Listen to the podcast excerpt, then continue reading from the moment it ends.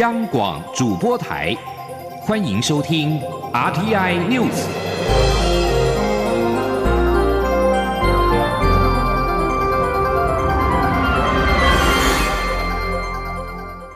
听众朋友您好，欢迎收听这节央广主播台提供给您的 RTI News，我是张顺祥。美国国会众议院中国工作小组即将公布一份关于推动美国与台湾之间的贸易谈判报告。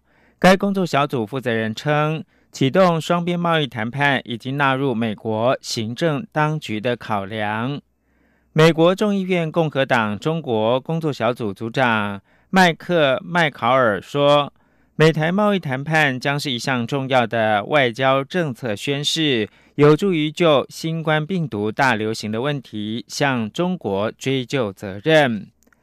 共和党成立的众议院中国工作小组三十号就如何对抗北京恶意行径发布全面性的报告。报告建议美方跟台湾展开贸易谈判，允许驻美代表处改以台湾名称。并且重申对台湾安全承诺等。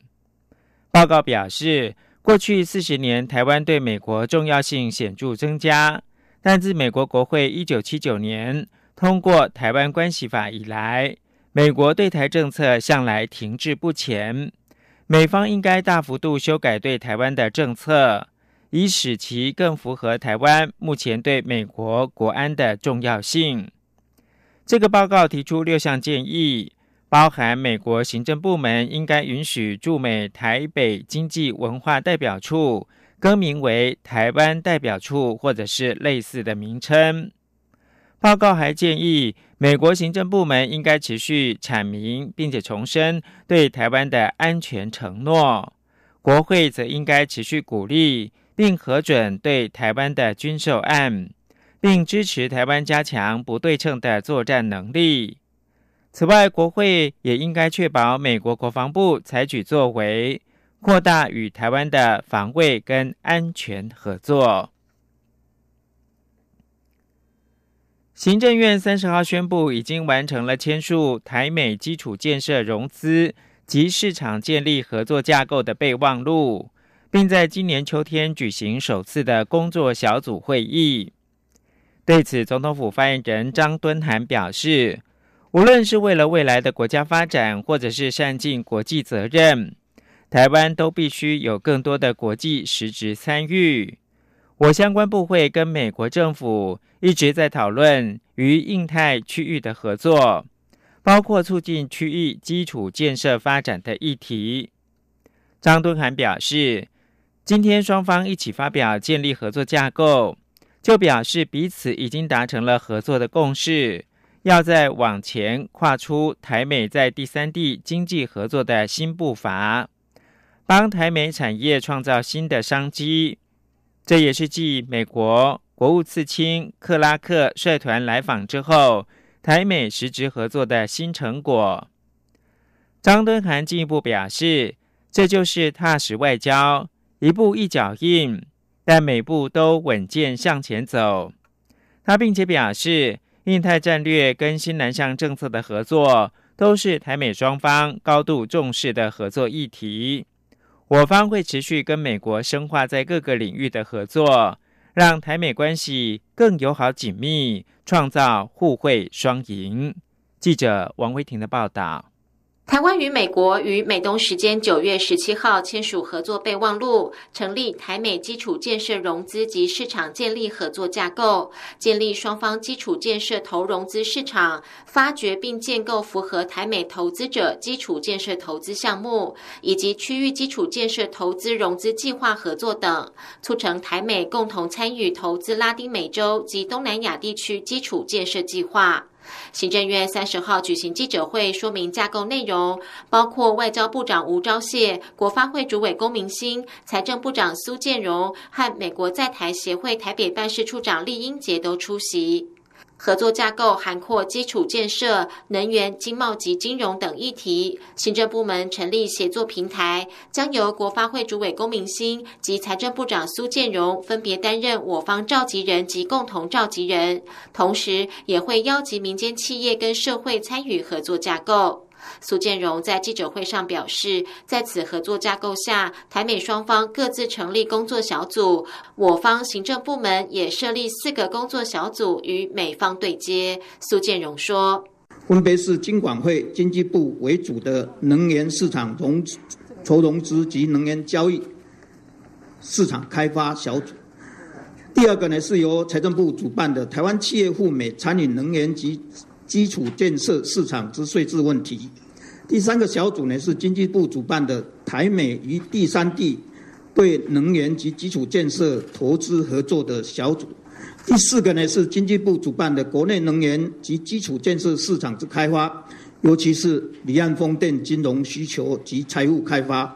以上这四个小组啊，那么未来。这四个小组直接会跟美方对接。苏建荣表示，台美可借此平台讨论新南向及印太地区合作项目，建构印太战略安全与合作一环，在商业跟经济利益上，有助于产业厂商了解国际基础建设及能源市场最新趋势。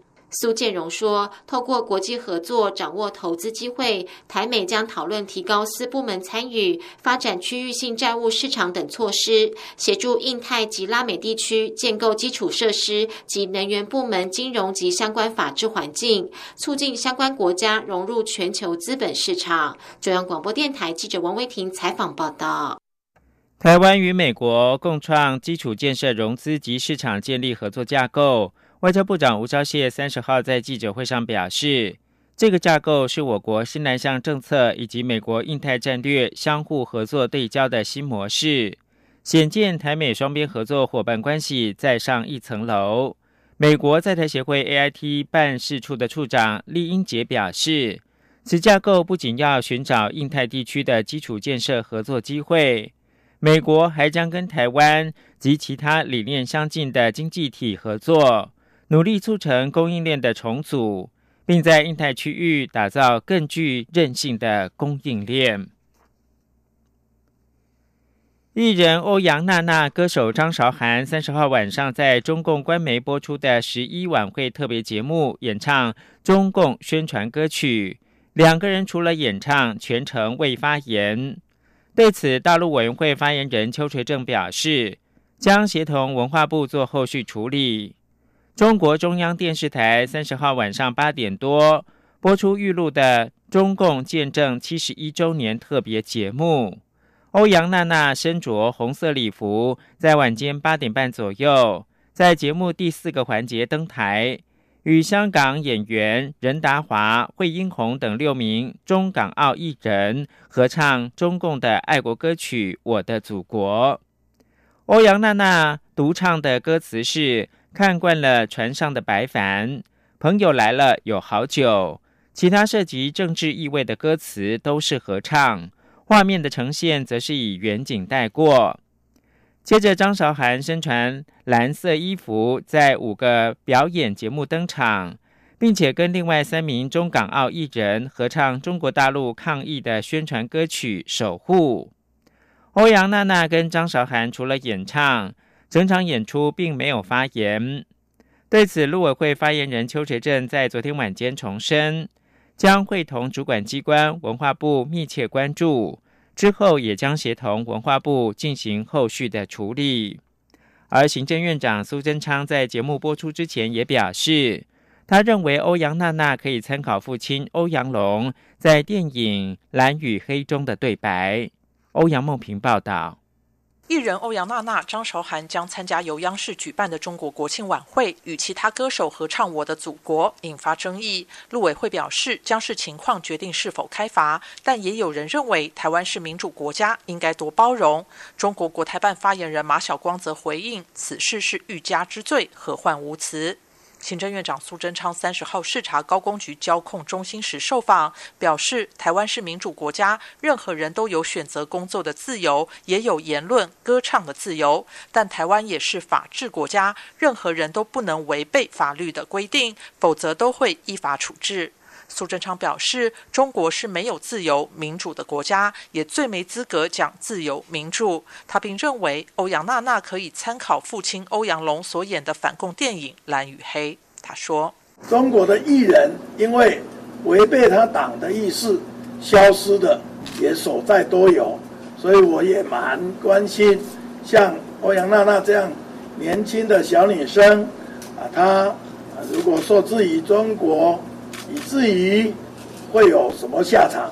也许他的爸爸演的电影《蓝与黑》里面的那些对白可以参考。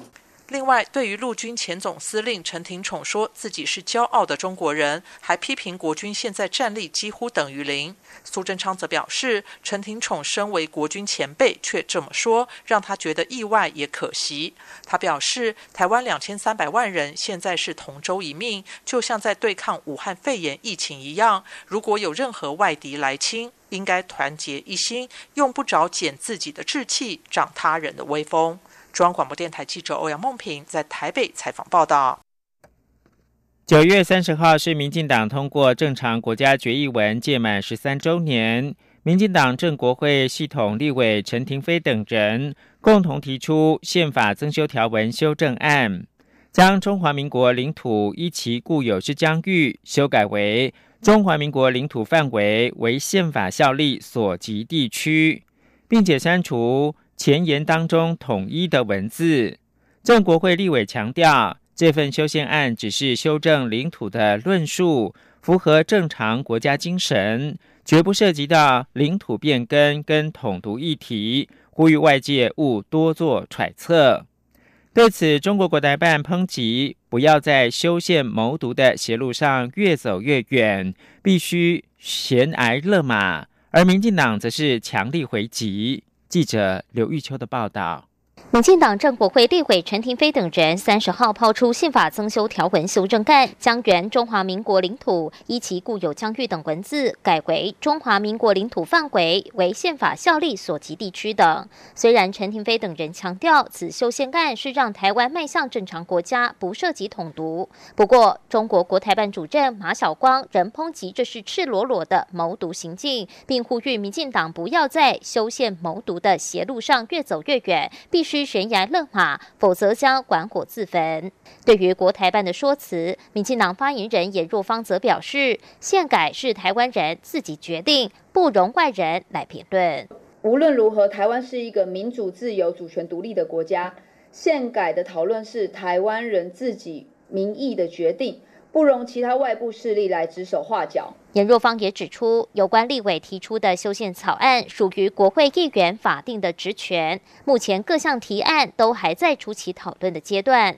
至于有关修宪的问题，严若芳则重申，兼任民进党主席的蔡英文总统日前在全代会上所宣示，当前的台湾最重要的改革项目之一就是宪政改革，怎么让国家治理更有效率、民主参与落实在生活之中，将是。宪改的当务之急。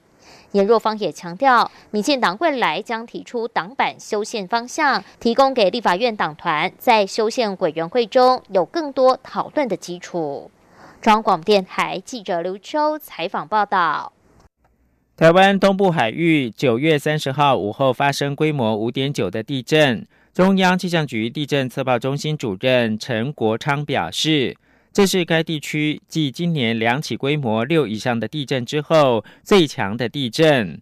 所幸震央离陆地还有些距离，因此能量得以释放，又不至于造成伤害。记者吴丽君的采访报道。宜兰东偏北方三十九点四公里的海域深处，在三十号午后十二点三十七分发生规模五点九的地震，地震深度达一百零六公里。气象局地震测报中心主任陈国昌受访时指出，震源这么深的地震原因只有一个，就是这一带的琉球海沟西缘以末带所致。在这个以末带的地震非常多，大地震。也不少。自一九九零年以来，已有二十七起规模六以上的地震，其中包括今年六七月发生的两起。所幸这些地震离陆地有些距离，对台湾今年整体的能量释放有很大帮助，又不至于成灾。陈国昌说：“因为我们今年规模超过六以上的地震有两个，长期平均值是二点三到二点五。”那这两个地震都发生在宜兰外海，也就是和平海盆周边的位置。那规模超过五的地震呢，目前是十五个，那长期平均值是二十三个。这个地震规模五点九，是接近六了，所以它对于整体台湾能量的释放是有非常大的帮助，是一个好现象，释放能量。不造成灾害。陈国昌指出，以末代的地震特性就是不会有很多余震，即使有，间隔也很短，消退很快。加上震源深，因此余震规模小一点，地表也不易有感觉。至于这起地震为何几乎全台有感，也跟深度有关。陈国昌表示，由于深度很深，规模又大，因此震波在传递过程中。短周期衰减掉，长周期还留着，因此从北部到中部感受到的都是晃得很厉害，但很慢很清楚。也因此从震源来看，其实与台北、宜兰或新竹的距离都相去不远。最大震度四级，虽然在新竹关西，但只有零点一六秒，因此整体差异并不大。不过这次地震只有在。台北市的民众收到国家级警报，与台北市只要震度三级以上就会发出警报，其他县市则是四级以上才会发送有关。气象局正规划未来采全国统一的标准，只有四级以上才会发送警报。中央广播电台记者吴丽君在台北采访报道。国际新闻：亚美尼亚跟亚塞拜然为纳戈诺卡拉巴克地区爆发的激烈冲突，三十号进入到第四天。国际社会呼吁两国协商，并且停止战斗，但是遭到两国拒绝。各界日渐担心，这场冲突将升高为毁灭性的全面战争，并且卷入到土耳其跟俄罗斯等区域大国。亚美尼亚国防官员三十号指控。土耳其的喷射机沿该国与亚塞拜人的边界执行挑衅飞行，并且侵犯到该国的领空。亚美尼亚总理帕辛扬三十号也表示，尚未考虑跟亚塞拜人谈判。而亚塞拜然总统阿利耶夫二十九号接受俄罗斯电视台访问的时候，也拒绝协商。亚塞拜然没有公布军方伤亡的资讯。但亚美尼亚方面已经通报八十一人死亡，据报道，总共有十七位的平民死亡。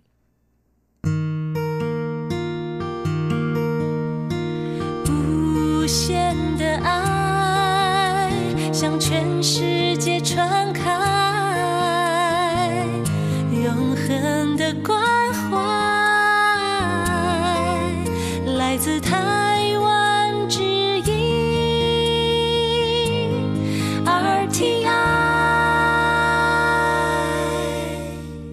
现在是台湾时间清晨的六点四十八分，我是张顺祥，继续提供新闻。九月三十号是台北股市中秋连假前最后一个交易日，由于美国总统大选陷入焦灼，再加上中秋长假，台北股市震荡收小红，指数中场是以一万两千五百一十五点作收，上涨四十七点，成交量是新台币一千三百六十一亿元。周指数上涨了两百八十二点。汇市的部分，新台币对美元这个星期是持续的强势，屡升破二十九元的关卡。三十号是以二十九点一二六元收盘，小升了二点五分，创下超过两年半的新高。请听记者陈立信宏报道。美国总统大选首场电视辩论在三十号亚洲股市交易期间登场。虽然辩论结束后引发美国电视频道 CNN 主播评论为是他所见过最混乱的辩论，但也让全世界关注美国总统大选的民众对于美国总统大选两位候选人有更进一步的认识。大选电视辩论还没有正式登场前，美股涨跌互现。台北股市三十号则是中秋连假前的最后一个交易日，多头带领半导体龙头台积电持续反攻。不过，由于投资人担忧廉价变数，再加上美国选情性焦灼，成交量难以拉升。台股大盘指数中场上涨四十七点，以一万两千五百一十五点作收，成交量不到新台币一千四百亿。国泰正奇顾问处经理蔡明汉说。险情焦灼的情况下，股市可能会出现比较大的波动。只要这个双方的出现意外状况，都可能会导致这个结果出现这个所谓呃反面倒的一个状况。所以美股动荡可能会比较大。那导那将台股又要连接连着休假的情况下，所以指数的部分来讲，还是会受到一定的表现，还是会受到压抑，量能不足。台股本周只有三个交易日，但周指数上涨两百八十二点，涨幅百分之二点三一，月线则是连二黑。分析师指出，台股近期连价较多，下周又有双十长假，所以量能预估也不会回升。不过，台股已站回月线之上，破底的危机暂时解除，但上方的季月线仍存着较大的反压，再加上量能不足，大盘指数近期难以明显拉升。新台币对美元汇价持续强势，三十号在外资小幅汇入并买超台股，加上出口商月底抛汇，激励新台币开盘后即升破二十九元大关。尾盘央行又进场调节，升势收敛，中场以二十九点一二六元收盘，创下于两年半新高，累计本周升值一点五角，而九月累计升值高达四角。中央广播电台记者陈林信鸿报道。中秋节连续假期，屏东的小琉球垦丁地区饭店跟民宿爆满。屏东县警察局三十号表示，沿里台一线调拨车道、垦丁大街人车分道等交通的管制措施，还将要出动无人机来协助疏导交通。而为了迎接可能是中秋节史上最大的疏运潮，交通部也积极的备战，并且推出了多项创新的措施。希望能够避免重演今年端午节假期国道五号塞爆三十二小时的噩梦。三十号高速公路局最新组成的国道路况播报团队，更是前往中央气象局取经，跟气象主播联手播报连假期间的气象预测跟国道的路况。央广记者郑祥云、吴丽君采访报道。十月一号起就是一连四天的中秋连假，气象主播吴婉华也在连假前一天首度携手国道路况播报员尤依云，为大家说明中秋假期的天气预测与国道路况。这也是气象局与高工局首度展开跨局合作。交通部长林佳龙相当重视，特地赶到气象局视察。双主播由吴婉华领军。除了提醒民众，东北风从二十九号晚间开始逐渐增强，将持续到一号中秋节，届时天气也将转趋稳定，各地大都是晴朗可见阳光的好天气。只有花东以及午后南部地区及中部山区会有些局部降雨。至于中秋夜，只有北部平地及山区，还有中部平地和外岛的。马祖、金门、澎湖云量少，适合赏月。其他地区的朋友可能要从云缝中找月亮了。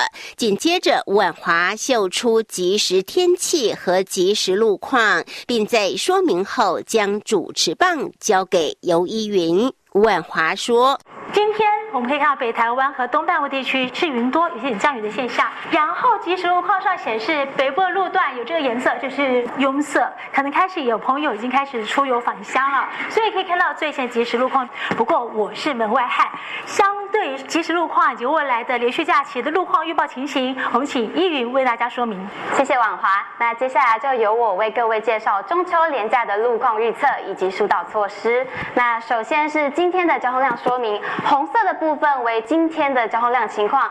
由于高工局最新推出的国道路况播报员将于中秋连假期间每天上午七点、十点以及下午四点，在高工局高速小费力的脸书直播。林家龙看完双主播的播报后，除了多所勉励外，还提议让高速小费力结合气象局的粉砖，以达到换粉及加成的效果。中国。电台记者郑祥云、吴丽君在台北采访报道。第五十七届金马奖九月三十号的傍晚公布入围名单，国片《消失的情人节》获得十一项提名，最为突出。黄信尧执导的第二部长片《同学麦纳斯》获得九项提名。林柏宏、刘冠廷、莫子仪、桂纶镁、谢欣颖等人则要角逐影帝跟影后的宝座。记者杨仁祥、张昭伦报道。华人影坛盛世第五十七届金马奖三十号公布入围名单，爱情喜剧国片《消失的情人节》入围最佳剧情长片、最佳导演、最佳男女主角等十一项大奖。紧追赛后的是黄信尧描述中年男子心声的长片《同学麦纳斯》，获得最佳剧情片、最佳导演等九项提名。被誉为台湾版《熔炉》的电影《无声》入围最佳新导演、最佳原著剧本、最佳男配角等八个奖项。正问纪录片《千年一问》以及记录香港局势的《占领立法会》则入围最佳纪录片。影帝人选之争则有怪胎的林柏宏、消失情人节的刘冠廷、亲爱的房子莫子仪、手卷烟的香港演员林家栋、男儿王的新加坡演员李国煌。影后人选角逐者则有消失的情人节的李佩瑜、怪胎谢欣颖、腿的桂纶镁、堕胎师白灵、孤味的陈淑芳。纳豆、戴立忍、郑仁硕、张少怀、金玄彬争夺最佳男配角，金玄彬更是金马史上首位韩籍演员获得提名。高慧君、陈淑芳、张雅玲、谢盈萱、陈水贞力拼最佳女配角，其中资深演员陈淑芳分别以《孤味》和《亲爱的房客》同时角逐最佳女主角与最佳女配角两项大奖。最佳剧情片则有《消失的情人节》、《同学麦纳斯》、《亲爱的房客》、《手卷烟》、《蔡明亮的日子》也在入围之列。该奖项也是评审讨论最久的一个项目。金马居委会执行长文天祥说：“那种在今年的赛况里面，你可以感觉到就有点就是。”呃，各式各样都获得鼓励，所以并没有就是一面倒的那个状态呃出现的，所以呃花最多时间的其实是在剧情长片，所以如果要用那个定义说这个死亡之组花应该是在这，但是这一组呢解决完以后，大概后面的所有的奖项大家大概心里有数了。啊，所以就会开始在去寻找就是每一个类型或是每一个影片它最最最值得被被注意的啊地方在哪里。文天祥也透露，今年报名件数共有四百六十五件，相较去年五百八十八件少了一百多部。主要是中国官方禁止报名金马奖的政策依旧存在，但仍有中国香港影片报名，有些则是以跨国合作的形式参与。文天祥说：“提到了台湾以外的，无论是中国大陆的、香港的、新加坡的、马来西亚的，呃，今年甚至还有美国的、缅甸的等等的，其实都有报名，都有影片报名啊。呃，但是呃，可能你特别要指的某些片有没有报，那就要问他们。哦，呃，我们不会向外公布没有入围的影片啊有哪些。”至于年度台湾杰出电影工作者，则颁给彭仁梦。评审团指出，彭仁梦是资深电工，参与的影视作品超过百部，却鲜少有人知道这个工作的重要性。但他永远要在别人开工前完成所有的准备，让电影顺利开拍。评审团希望透过这个奖，向在今年离开的他致敬。第五十七届金马奖将于十一月二十一号在国父纪念馆举行颁奖典礼，揭晓得奖名单。中国电台记者杨仁祥、张昭伦台北采访报道。国际新闻：日本防卫省二零二一年度预算概要要求额大概是五点五兆，连续八年创新高。防卫省将设太空作战群、网络及电子作战部队等等。日本媒体表示，这是为了对中国跟俄罗斯产生遏制作用。